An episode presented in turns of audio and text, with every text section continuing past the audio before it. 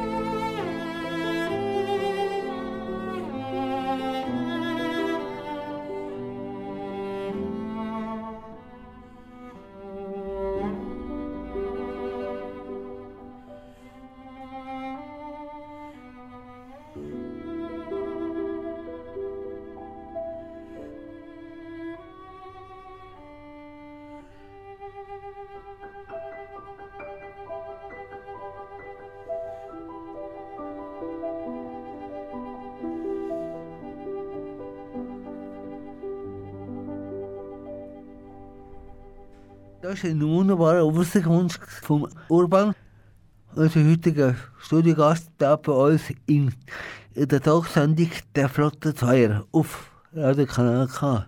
Selber mit dem Urban als zuerst zurück auf seinen spannenden Lebensweg von unserem Gast. Ja, Urban, wie hast du die ganze Zeit erlebt im Kloster? Äh, das muss ich verschieden beantworten. Einerseits sind wir ja Mönch. Das heißt, wir sind uns ja eigentlich gewöhnt, im Haus zu sein. Das, was die Leute als abgeschlossen erfahren, als dass man gar nicht mehr Kontakt haben mit anderen. Also, wir sind als Gemeinschaft natürlich einfach zusammengeblieben. Aber wir haben im letzten März natürlich den totalen Lockdown gehabt ist für uns in dem Sinn nicht so schlimm gewesen wie für andere Leute. Aber das Kloster Einsiedeln ist natürlich nicht nur eine Klostergemeinschaft. Das Kloster Einsiedeln ist auch ein Unternehmen. Wir haben eine Schule und dort hat es dann ganz anders ausgesehen. Viele von unseren Mitarbeitenden haben wir müssen in Kurzarbeit stellen. Gewisse Bereiche müssen zugemacht werden. Ja, und das ist natürlich jetzt im Januar, Februar auch wieder gewesen. Äh, unsere, wir haben äh, Restaurants, wir haben einen Klosterladen, wir, all das hat müssen zugemacht werden. Ist er wieder zu oder nicht mehr? Äh, ja, also im Moment ist noch, ist, ist, ist noch alles zu und jetzt muss man schauen, wie es weitergeht. Aber äh, das Kloster, als Klosterbetrieb, als Gemeinschaft beten wir miteinander weiter, tagtäglich, ja. ob jetzt da Corona ist oder nicht. Aber Kirche ist offen, oder? Kirche ist offen, aber wir dürfen natürlich fast keine Leute äh, aufnehmen. Ist für uns auch ganz komisch gewesen. Wir sind der grösste Wallfahrtsort in der ja. Schweiz. Und ein Wallfahrtsort, wo die Leute nicht dürfen kommen ist eigenartig. Was meinst du? Ist eigentlich Corona eine Gottes Strafe? Nein, ich glaube nicht, dass Corona eine Gottes Strafe ist. Das hat ja sehr viel mit Menschen zu tun. Äh, wir wissen noch nicht so genau, woher das kommt. Wir vermuten von einem Tiermarkt, wir vermuten mhm. Mutationen von Tier auf den Mensch.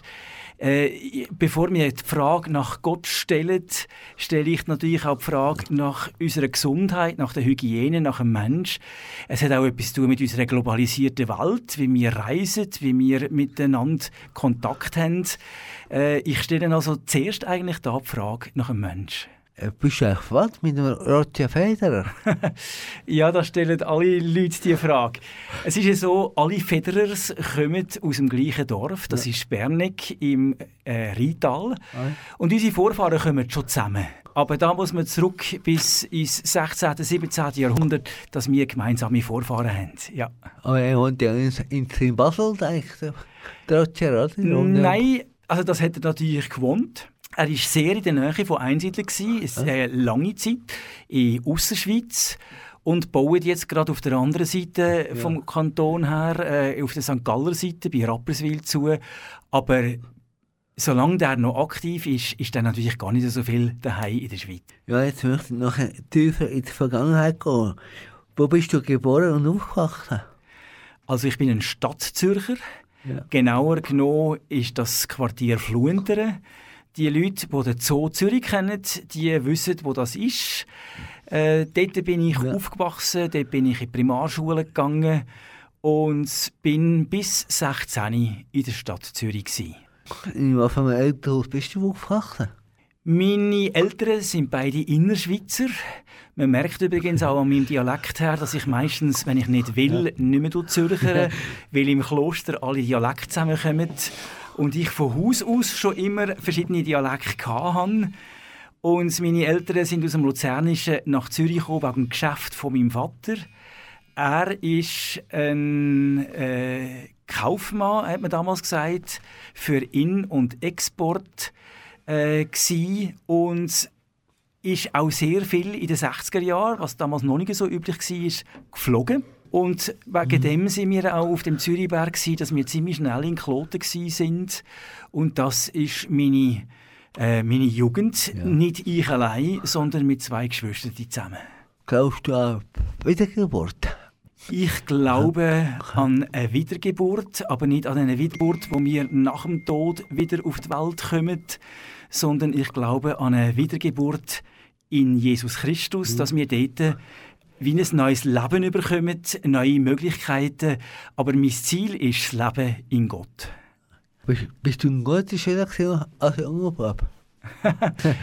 also ich war zuerst einmal ein normaler Jugendlicher mit Phasen von lieber lernen und weniger gut lernen. Und dann hatte ich natürlich auch meine Fächer, wo ich gut war und meine Fächer, wo ich weniger gut war. Wo ich sehr gut war, sind Fächer wie Deutsch, Geschichte, Musik, all das, was mich später auch ausgemacht hat.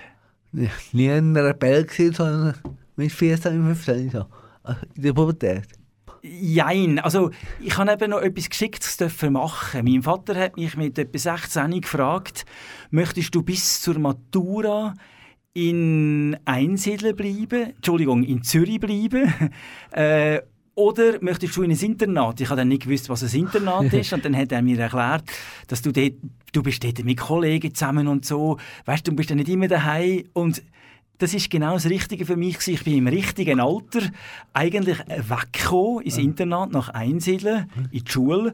Und bin dort natürlich dann, ja, sagen wir mal, in der in der, Pubert in der Spätpubertät so weg von daheim, sodass die ganz grossen Auseinandersetzungen dann nicht stattgefunden haben mit den Eltern. Äh, was haben denn deine Eltern dazu gesagt, wo du ins Kloster eingetreten bist?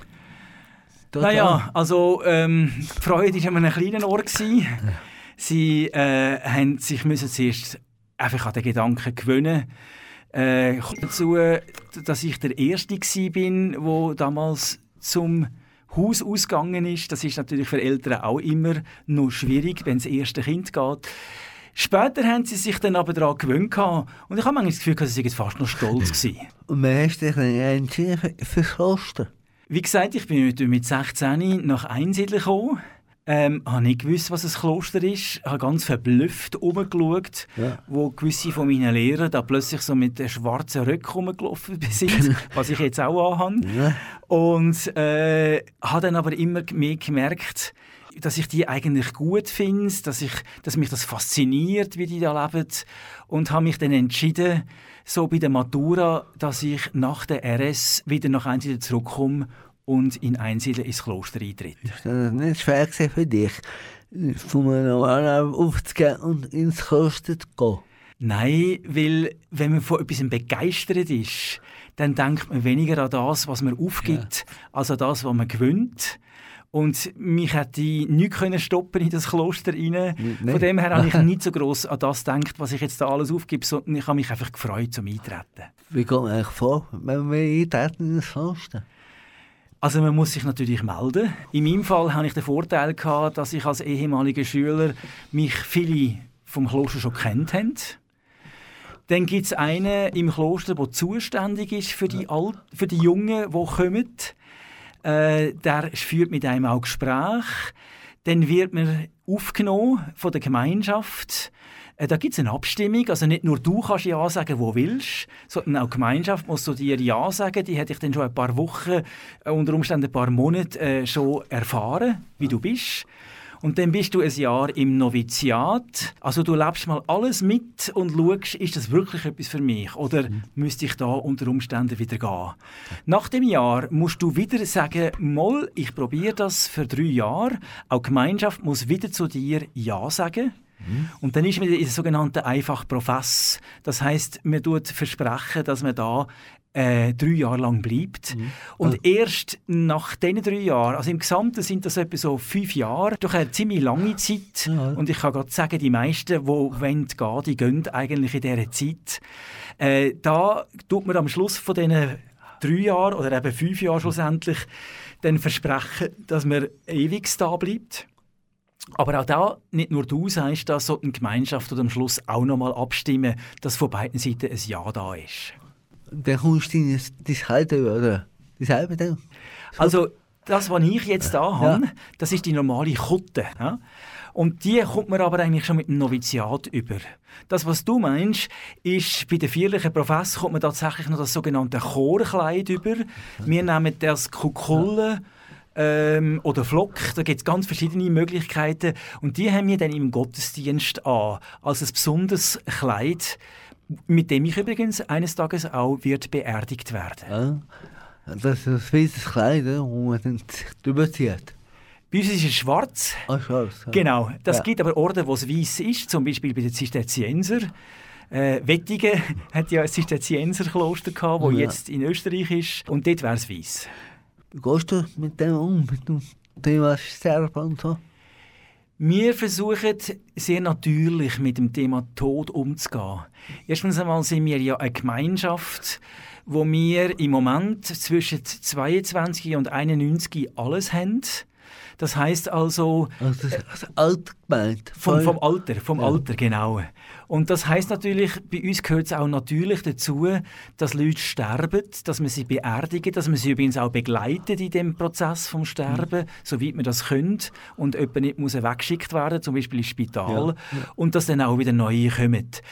Unser Ordensgründer, der heilige Benedikt, der gibt uns auch vor, dass wir täglich sollen an Tod denken nicht, weil wir irgendwie morbid sind, also irgendwie äh, nicht, sondern im Gegenteil, je mehr der Mensch daran denkt, dass es einmal fertig ist, dass es nicht ewig geht, desto intensiver soll er eigentlich leben. Aber wie gehst du mit, mit Dingen um, du persönlich? Ja, also bei mir gehört der Tod äh, in täglichen Gedanken. Das fängt an, dass wir auch um das beten, dass wir an den Segen kommen. Der Abt gibt am Abend den Segen für eine, eine, ruhige Nacht und ein gutes Ende. Und mit dem Ende meint das Lebensende. Mhm. Dass wir uns also bewusst sind, wenn ich ins Bett gehe, es könnte ja auch passieren, dass ich gar nicht mehr aufstehe, ja. zum Beispiel. Ja. Oder dass im persönlichen Gebet, im persönlichen Gespräch auch, weil jeder Mönch hat einen, einen Ansprechpartner, man nennt das die geistliche Begleitung, wo man auch über sein Innere redet, über das, was einen beschäftigt, dass man die Angst, wo jeder Mensch hat vor Verlust, vor Krankheit, vor Tod, dass man das auch wirklich immer ausspricht und nicht verdrängt. Wenn du eine Beerdigung machst, machen musst, äh, hast du eine Mitleid mit der Trauer oder ist wieder mal irgendeine Routine? Nein, also so viele Beerdigungen haben wir dann gleich auch nicht, Nein. dass es so eine Routine gibt. Ja. Unsere Beerdigungen sind übrigens auch sehr speziell. Ich ja. würde mal sogar, wenn man das überhaupt kann sagen, ich finde sie eigentlich auch schön, weil sie so ganz anders sind, als man sich das gewöhnt ist.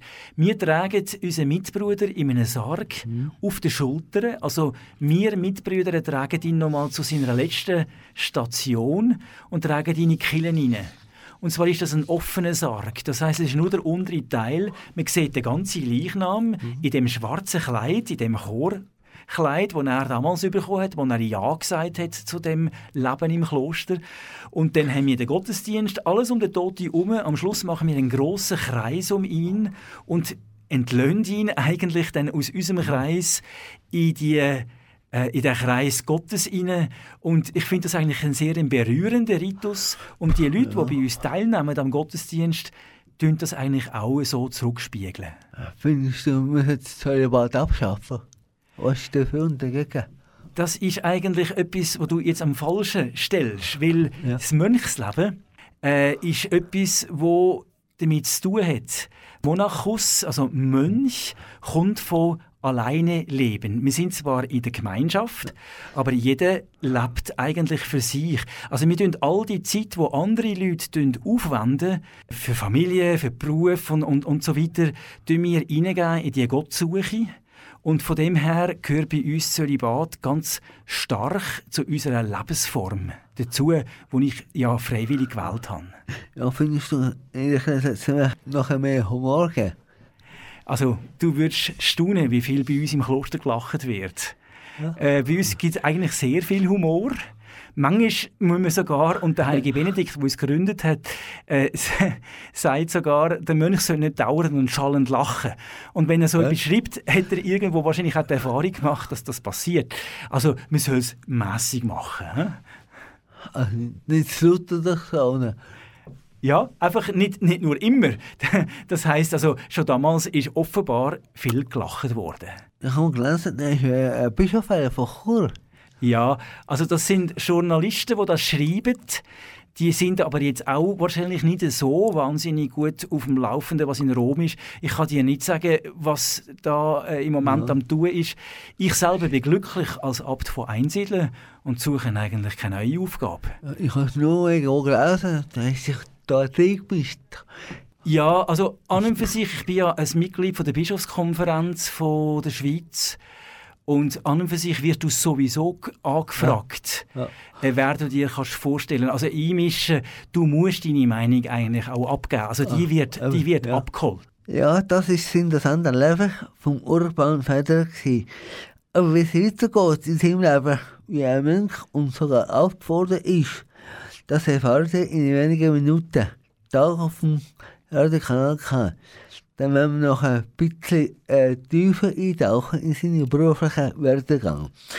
Aber zuerst also, wenn ihr das lernt, auch der eins, der uns als Studiogast, der Urban Feder, selber mitgebracht hat.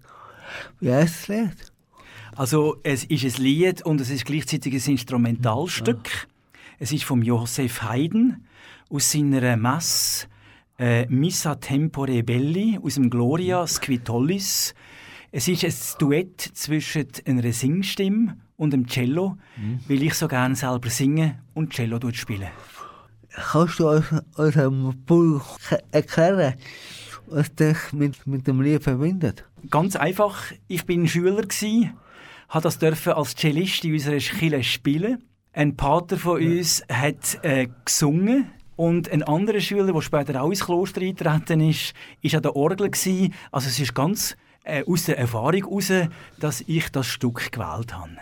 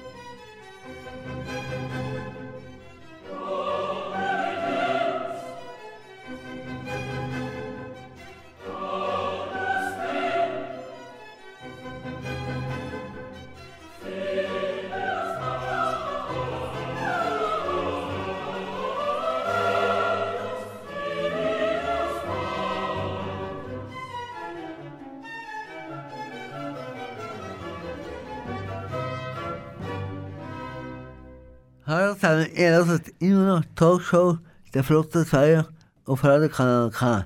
Heute Gast bei uns im Studio ist der Urban Federer ab vom Kloster Einsiedeln. Jetzt rede ich mit ihm über sein Studium und über sein, seinen Beruf als Abt, oder könnte man sagen, eine Berufung, Urban. Ja, das ist schon, für mich ist, ist das eine Berufung, aber es ist nicht nur das Mönchsleben eine Berufung. Alles, was jemand mit einem inneren Feuer macht, äh, wo man nicht nur einfach als Job anschaut, weil man jetzt halt einfach muss Geld verdienen, das müssen wir ja alle, äh, sondern das als mehr sieht, das ist für mich eine Berufung. Was macht eigentlich ein Abt genau? Also in erster Linie ist ein Mönch, wie die anderen Mönche auch im Kloster einsiedeln. Ich treffe mich mit ihnen pro Tag, wenn ich daheim bin. Also nicht so wie jetzt. Äh, wenn ich daheim bin, treffe ich mich mit ihnen pro Tag sechsmal in der Kille.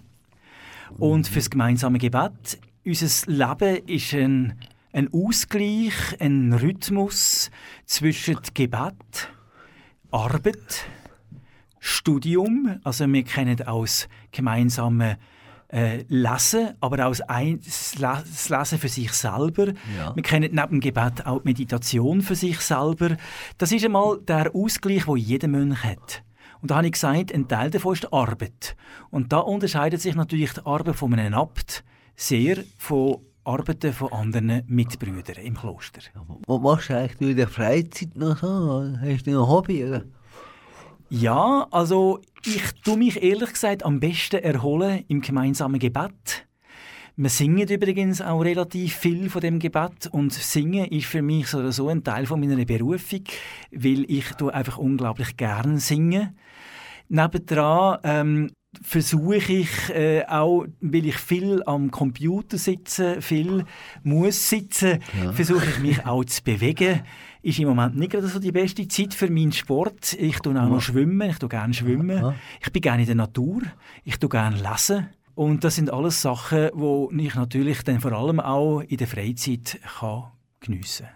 Ist eigentlich der alte Chef vom Kloster, oder? Das erste Mal Abt heisst übersetzt der Vater.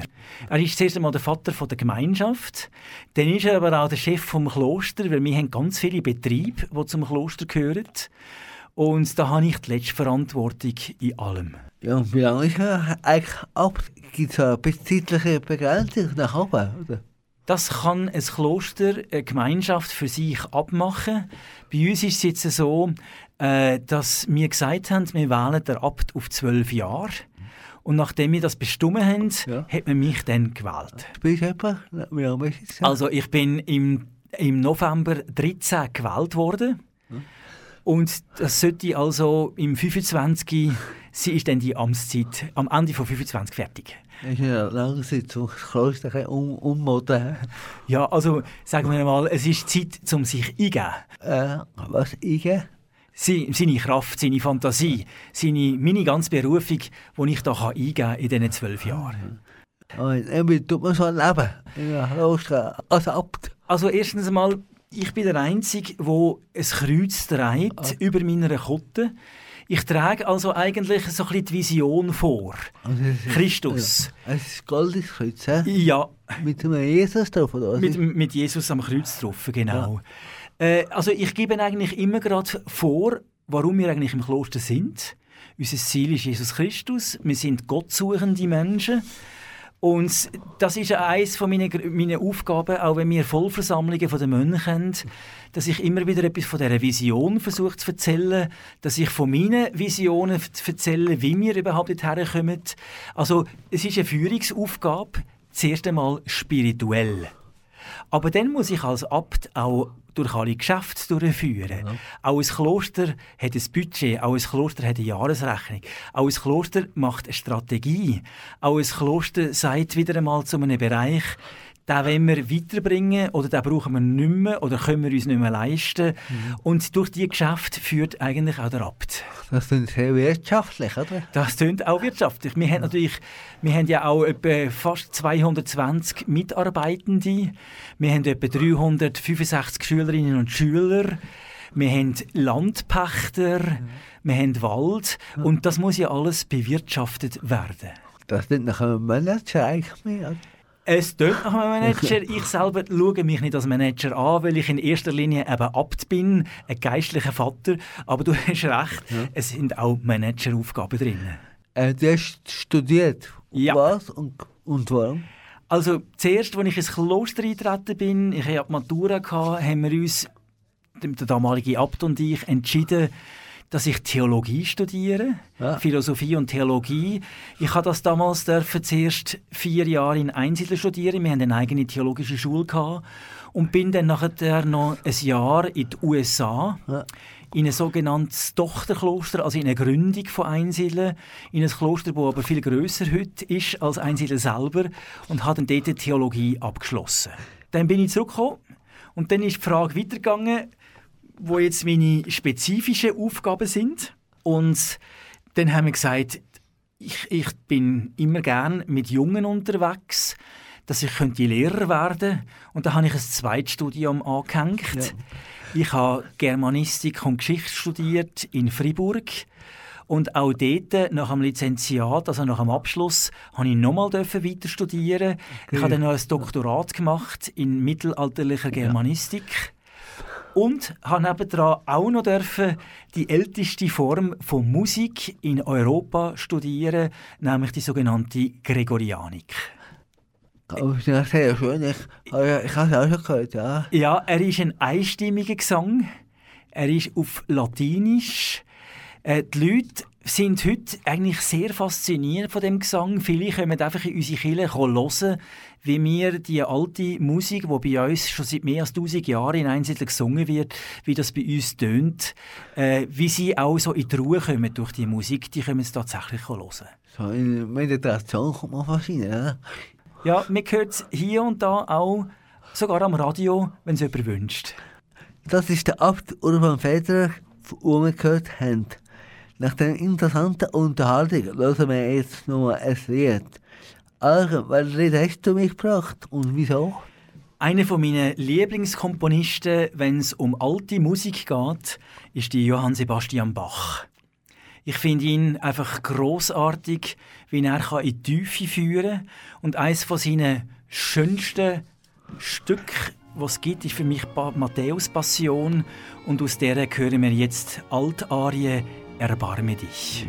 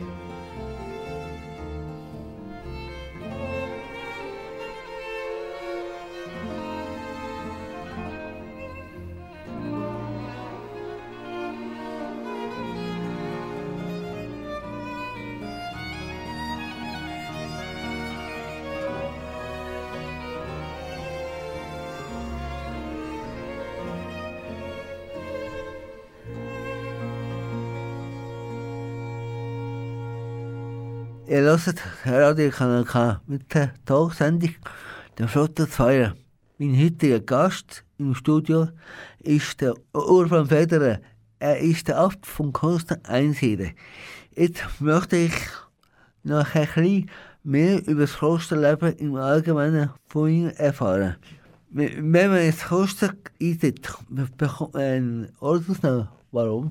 Früher war das automatisch so, gewesen, wenn man die sogenannte einfache Profess gemacht hat, also nach dem Noviziat, hat man den Namen gewechselt, um zu zeigen, ich fange wie ein neues Leben an. Aha.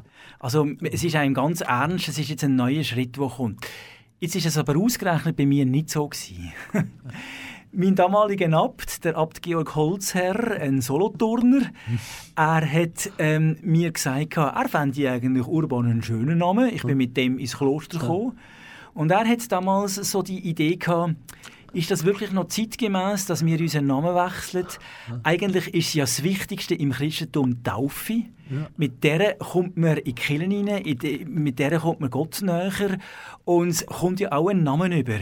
Und er hat mir vorgeschlagen, wechsle doch nicht, weil Du, du tust dann eigentlich das, was in der Taufe dir geschenkt worden ist, äh, leben, wie jemand anderes das als Ehepartner lebt oder irgendwie als Single oder, oder so. Wir als Mönch leben dann eigentlich unsere Taufe so speziell. Wo kommt eigentlich denn Urban? Das ist eigentlich ein seltener Name, den hört man nicht so oft. Äh, man hört ihn nicht im Deutschen oft, aber man hört ihn sonst immer mehr, weil äh, das latinische Wort urbs heißt die Stadt. Ja. Urban ist städtisch, der Städter. Und man hört ja immer mehr auch die urbane Welt, ja. also von der, von der städtischen ja. Welt. Man hört von Urban Gardening und äh, also eigentlich ist der Name äh, sehr verbreitet und vor allem, wenn du dann aus dem deutschsprachigen Raum rauskommst, wo ich in Amerika gelebt habe, die haben immer alle gesagt, was, du heißt Urban? und dann, weil das heißt ja etwas in Englisch. Und nachher bin ich ins Welschland gekommen und dort wieder, ah, Urban, äh, haben sie wieder gefragt, ja, Sagt mir dem wirklich so? Und ich habe müssen sagen, ja, im Deutschen kommt der Name gar nicht so viel vor. Ja, dann kostet euch an der Insel Uferdau. Wie ist es dazu gekommen? Ja, wir sind 934 sind wir gegründet worden. Unser Stifter ist der Kaiser Otto I. Und er hat uns nicht nur Ah, von, Österreich? Vom Deutschen Reich. Deutschen Reich, ja. ja. Der Kaiser Otto I. vom Deutschen Reich hat uns nicht nur Möglichkeit gegeben, einen eigenen abzuwählen, sondern hat uns auch so eine, wie eine Grundausstattung gegeben. Und dazu gehört auch die Insel Uvenau im Zürichsee, heute die grösste Insel in der Schweiz. Und die hat uns eigentlich über die 1000 Jahre fast immer gehört.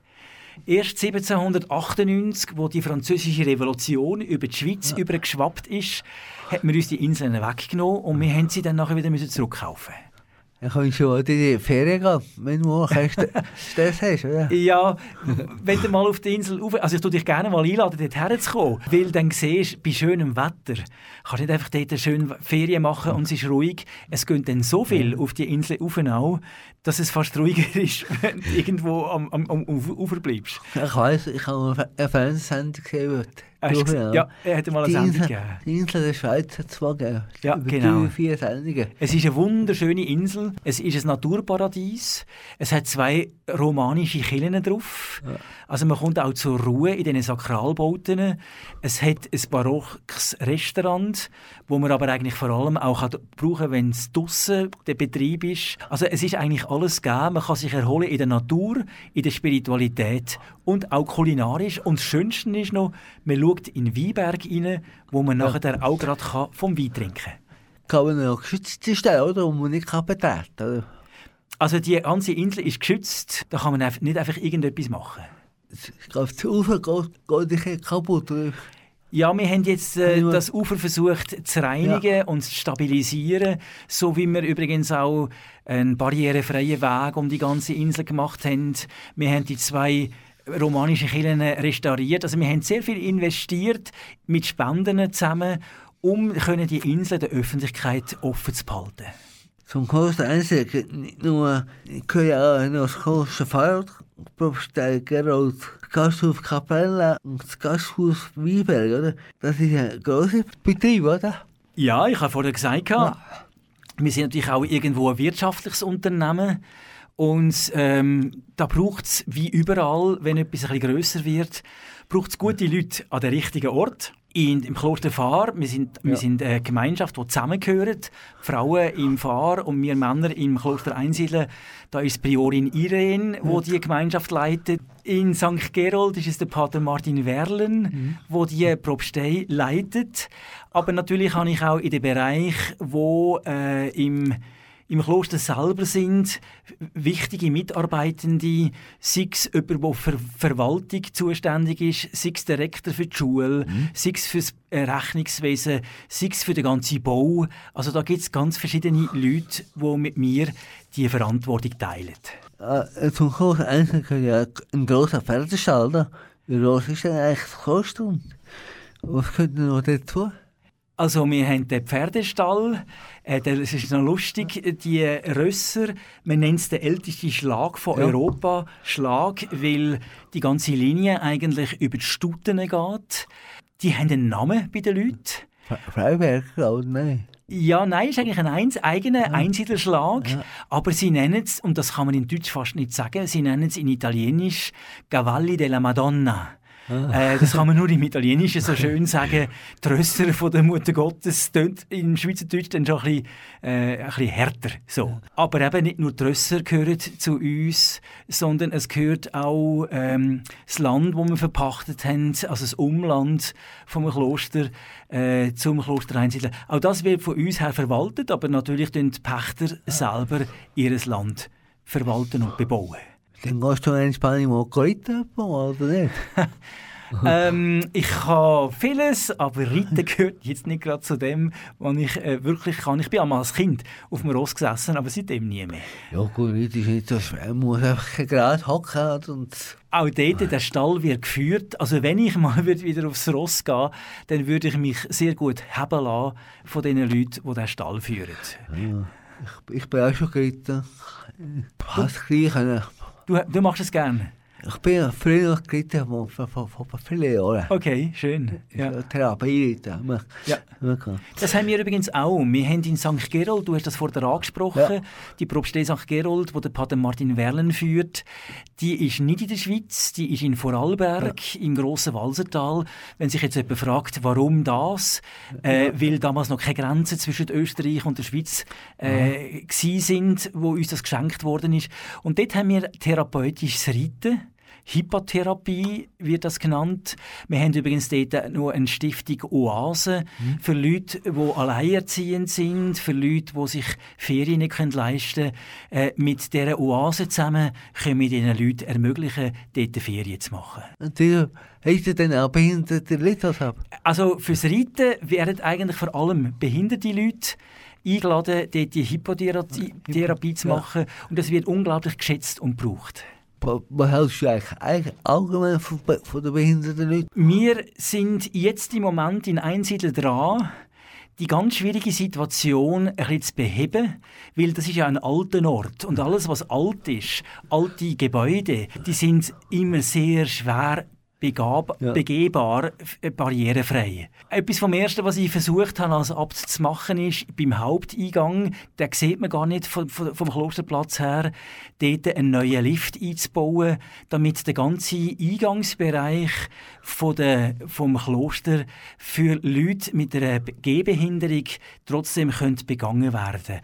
Dann habe ich innerhalb des Klosters einen zweiten Lift einbauen Ich habe ein viel Lift bauen für unsere älteren Mitbrüder, die entweder an einem Rollator sind oder äh, auf einem Rollstuhl, dass die können mit uns im Gottesdienst teilnehmen Und jetzt äh, eine grosse Herausforderung ist unser Klosterplatz. Ja. Das ist einerseits der ganze der ganze Zugang zur Kirche, da ist uns, glaube ich, ziemlich gut gelungen, jetzt, äh, dass Leute mit einer Gehbehinderung, aber auch mit einer Behinderung vom Gesehen her und so, äh, gut können an das Kloster hergelangen. Ein bisschen schwieriger ist der ganze Klosterplatz, der hat ein riesiges Gefälle. Und dort sind wir jetzt in Verhandlungen sowohl mit Behindertenverbänden als auch mit der Denkmalpflege, äh, um zu schauen, wie wir dort am besten vorwärts kommen. Sein Vorgänger war der Martin Weller. Das, das war sehr populär oder? und hat einige Bücher herausgegeben. Wie, wie siehst du das im Vergleich mit dir? Wir haben zusammengearbeitet. Ich, also es gibt ja nicht nur den Abt. Der Abt hat seinen Stellvertreter, der heißt bei uns Dekan, in anderen ja. Klöstern heißt er Prior. Und ich bin sein Dekan gewesen. Das heißt, wir haben ganz eng zusammengearbeitet. Und das ist für mich ein großer Vorteil gewesen. Wir haben uns sehr gut kennt. Wir haben uns einander auch können vertrauen. Und wo ich gewählt worden bin, hat er auch gewusst, wie es jemand könnte weitergehen, weil er hat mich ja kennt. Mhm. Und von dem her ist der Übergang auch eigentlich gut gegangen, weil das ist ja nicht einfach so gegeben. Es könnte ja auch passieren, dass es plötzlich einen Bruch gibt. Und da bin ich sehr dankbar, dass wir das gut haben können zusammengestalten wie ist es für dich, wenn Bücher rauskommen, wie zum Beispiel der, der Name der Rose von Umberto Ecker, beschreibt er das kostet einfach korrekt gut? Also das Buch äh, ist für uns schon eine Herausforderung gewesen, wo das glaube ich in den 80er Jahren ist das rausgekommen, ja, oder? Ja. Wo das rausgekommen ist. Einerseits ist der Umberto, Umberto Eco natürlich ein genialer Schriftsteller, ja. ein Philosoph, aber das Klosterleben, wie er es beschrieben hat, ja. hat natürlich gemacht, dass viele Leute das Gefühl haben, ja, in unseren Kellern liegen Leichen um und bei uns schwimmen Mönche in Bottichen, in, Schwie also in Säubottichen um und so weiter. Und da muss man immer wieder den Leuten erklären, also wir sind Menschen, wir sind nicht Unmenschen. Ja, das ist ein Krimi. Es ist eine Art Krimi, ein mittelalterlicher Krimi, ja. genau. Ja. Also ich habe glaube ich habe es gut gefunden. Oder? Das Buch ist eigentlich nicht einmal so das Problem gewesen, aber es ist ja dann ein Film rausgekommen. Ja, ja. Und die Bilder vom Film sind natürlich bei sehr vielen Leuten hängen geblieben. Nur wenn du als Benediktiner ein Horsengelübde ablegen, oder? Was beinhaltet das genau? Gehorchen kommt natürlich von Horchen. Ja. Das heißt, der heilige Benedikt, der uns gegründet hat vor 1500 Jahren und seine Regeln geschrieben hat, darum Benediktinerregel, der hat wollen, dass wir losende, also horchende Menschen sind. Äh, nicht einfach nur immer ich, ich, ich oder ich habe jetzt das Gefühl, wir machen gerade, sondern wir sind ja als Gemeinschaft, wir sind gemeinsam unterwegs. Und der Benedikt sagt, der Gehorsam im Kloster ist so wichtig, dass man das einfach nicht einfach nur am Abt, also das heißt am Vorgesetzten gegenüber ähm, macht, sondern eigentlich auch allen Mitbrüdern gegenüber. Also es, eine, es soll eine horchende Gemeinschaft sein. Ja. Schöner noch gesagt ist es eigentlich im Latinischen, ähm, Gehorchen im Latinischen heißt ob audiere, darunter horchen, also genau herzlosen, was will der andere von mir. Die Idee ist eigentlich, dass ein anderer dir helfen kann, was in deinem Leben ansteht, ähm, dass wir eigentlich gemeinsam unterwegs sind, um immer wieder herzuhören, was steht jetzt für Gemeinschaft, was steht jetzt für den einzelnen Mönch an. Wie ist das, wenn du etwas erben gehört das dem Kloster oder dir? Wenn ich würde erben, dann schauen wir das mit dem Abt. Das ist natürlich jetzt in meinem Fall ein bisschen blöd, ich bin ja selber der Abt. also wir schauen das miteinander an. Ähm, an und für sich haben wir als Kloster ja also als Mönch haben wir nicht Einzelbesitz. Ich tue es ein bisschen vereinfacht darstellen. Wir haben wie einen riesen Topf, da kommt alles rein und aus dem Topf wird wieder alles zahlt, was wir brauchen. So ist eigentlich kein Unterschied zwischen dem Abt und dem, der neu kommt oder dem, der bei uns äh, Tisch putzt äh, im, im Speissaal. Wir haben alle die gleichen Rechte, die gleiche Würde.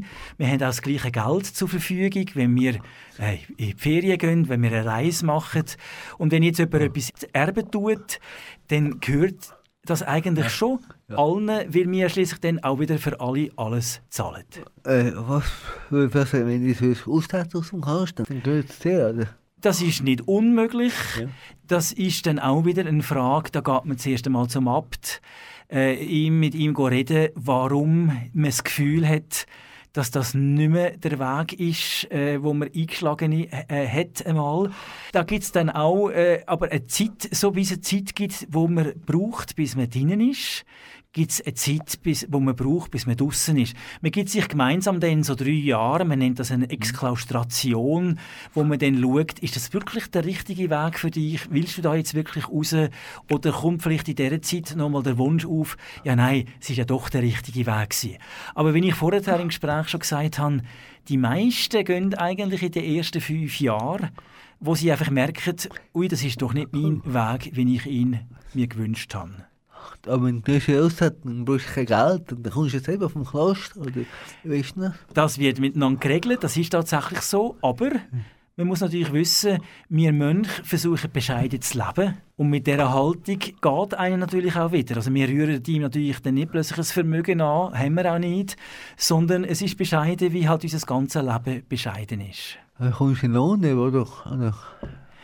Das nicht. Das heisst, wir haben Mitbrüder, Ja. die einen Lohn überkommen. Wenn einer zum Beispiel in der Pfarrei arbeitet, dann hat er natürlich von der Kirchengemeinde her seinen Lohn, aber das kommt dann auch in den Topf rein. Wenn einer in der Schule arbeitet, ich bin ja Lehrer, dann wird das intern verrechnet als Lohn.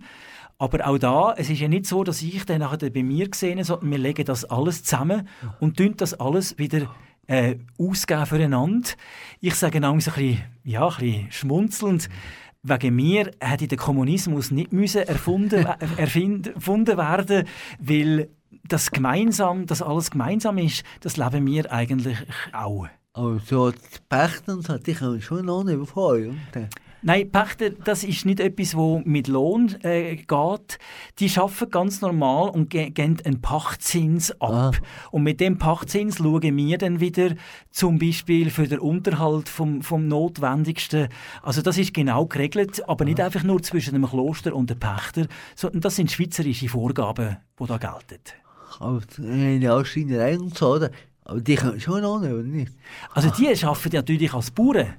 Äh, und die kommen natürlich, wenn sie Milch verkaufen, wenn sie ihre Produkte verkaufen, äh, ganz normale ähm, ja, Löhne, sagt man dem zum Teil nicht, aber Einna haben ganz normale Einla Einnahmen. Ich meine, in der Ausschreinerei zum Beispiel, oder Gießerei und so, die Leute, die in angestellt sind, die kommen in Lohn über. Ja, genau. Die Leute, die bei Ja. uns angestellt sind, die werden entlöhnt, ganz normal, nach den Lohnvorstellungen, die man heute in der Schweiz hat. Äh, wie viele Orte gibt es eigentlich auf der Welt? das weiß wahrscheinlich nicht einmal der Herrgott. Äh, ganz viel. Oder nur schon, wir gehören zu den sogenannten alten monastischen, mönchischen Orden. Nur dort gibt es Kartäuser, Benediktiner, Zisterzienser, Trappisten. Äh, dann gibt es noch so Zwischenformen. Und das wären jetzt nur einmal Mönchsorden. Der, ein noch älterer Orden ist äh, die Augustinerregel. Und dann kommen die mittelalterlichen Orden, die zu den franziskanischen Orden gehören, zu den dominikanischen Orden, zu den Jesuiten, dann Anfangs Neuzeit. Karmeliten gehören dort auch dazu, zu, Ja. dieser, zu dieser Zeit. Und dann gibt es ganz viele Orden, Gemeinschaften, Bewegungen, die im 19. und im 20. Jahrhundert äh, entstehen. Die bekanntesten bei uns in der Schweiz sind da wahrscheinlich die Schwestern von Ingewohl, von Menzingen, Ja, von Baldeck. ja. Und dann aber auch modernere Formen heute äh, im Zug, denke ich an Zählungspreisungen. Also es gibt äh, so viel, dass es ganz schwierig ist, die alle aufzuzählen. Eigentlich für jede, sagen wir mal, für jede Berufung, für jedes, äh, für jedes äh, Bedürfnis gibt es eigentlich fast einen Orden. Gibt es einen Unterschied zwischen Frau und Männerkloster, oder? Gibt es auch. Ja, wobei ähm, von der Orden her eigentlich nicht. Also so wie Ja. es Benediktiner im Einzelnen gibt, gibt es Benediktinerinnen im Kloster Fahr. Und die leben natürlich nach den gleichen Regeln, nach den Benediktsregeln. Und so gibt es das eigentlich in jedem Orden. Es gibt Männerklöster und Frauenklöster für die gleiche Regel, für die gleiche Spiritualität. Was haltest du eigentlich vom, vom Reformator wie zum Beispiel Martin Luther oder vom Zwingli? Äh, ich habe mich intensiv mit denen beschäftigt. Ich habe ja am Anfang gesagt, ich bin aus der Stadt Zürich. Und was äh, Geschichte noch will, ist, dass der Zwingli, wo er von Glarus hergekommen ist, auf Einsiedeln gekommen ist. Er war dort im Kloster Einsiedeln angestellt gewesen, als Priester und ist von dort aus nach Zürich als Grossmünster gekommen. Ein Ort übrigens, wo ich gute Beziehungen habe.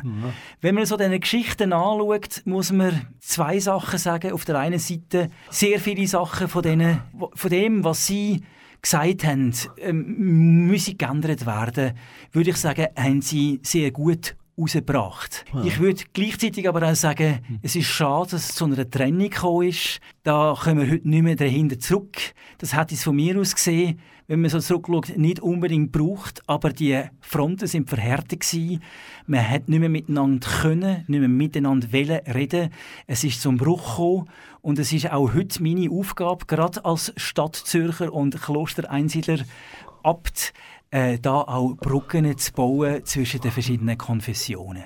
Und dann ist dann ja, ist ja dann die entstanden, oder? Von den Reformatoren. Genau. Und da, und da versuche ich ja auch, ich darf sagen, ich habe wunderbare Freundschaften auch in die reformierte Kirche hinein. Ist für mich eigentlich etwas vom Wertvollsten, wenn man nicht sofort immer mit dem Intellektuellen anfängt, mit dem, was einem trennt und darüber diskutiert, sondern dass man auch Freundschaften miteinander leben kann. Herzlichen Dank, Urban, dass du heute im Kanal K-Studio bist und uns aus dem interessanten Leben erzählt hast. Gut, danke vielmals, Dolf, für das Gespräch und ich möchte mich herzlich verabschieden von allen, die uns zugelassen haben. Wir hören jetzt noch einen allerletzten Song von dir. Was ist das für ein Lied und warum? Ich möchte mal die Sprache wechseln. Ich bin nach meiner Ausbildung in Theologie nach den USA bin ich in die Weltschweiz gekommen. Es ist etwas, was mir sehr am Herzen liegt. Die Schweiz in der grossen Vielfalt der Sprachen.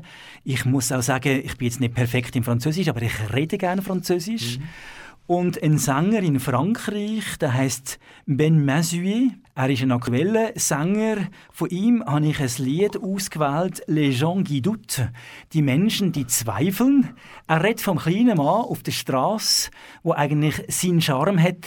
Er kommt mir ein bisschen vor wie der Manni Matter in der Deutschschweiz ist der Ben Mazuet der, äh, ein Sänger fürs, fürs Volk, für die Sprache vom Volk in Frankreich. Ja, liebes, liebes Publikum, das ist wieder mal von unserer Talkshow der Flotte Feier mit dem Urban Federer, Vorsteher vom Kloster Einsiedler. Wir hoffen, dass unsere Sendung euch gefallen hat und wir das Wiederhören. Wenn du daheim die Sendung nicht ganz gehört hast oder wenn sie noch mal willst, dann kannst du das im Internet auf kanalk.ch gibt es die Sendung nämlich gratis als Podcast. Am Mikrofon ist für euch in der letzten Stunde der Dolph Keller. Ciao zusammen. J'aime les gens qui doutent, les gens qui trop écoutent leur cœur se balancer. J'aime les gens qui disent, qui se contredisent sans se dénoncer. J'aime les gens qui tremblent, parfois qui ne semblent capables de juger.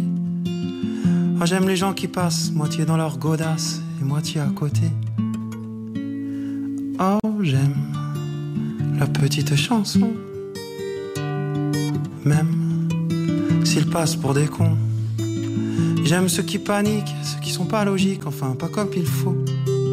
Ceux qui, avec leur chaîne, pour pas que ça nous gêne, font un bruit de grelot. Ceux qui n'auront pas honte d'être au bout du compte que des ratés du cœur, de n'avoir pas su dire, délivrez-nous du pire, gardez le meilleur. Oh, j'aime leurs petites chansons.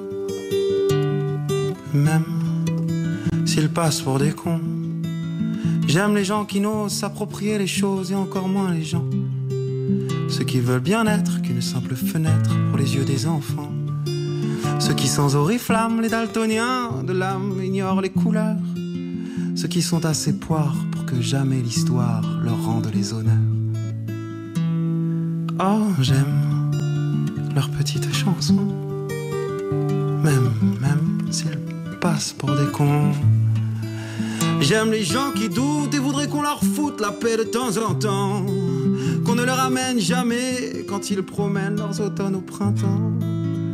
Qu'on leur dise que l'âme fait de plus belles flammes que tous ces tristes culs. Et qu'on les remercie, qu'on leur dise, qu'on leur crie merci d'avoir vécu. Merci. Merci pour la tendresse.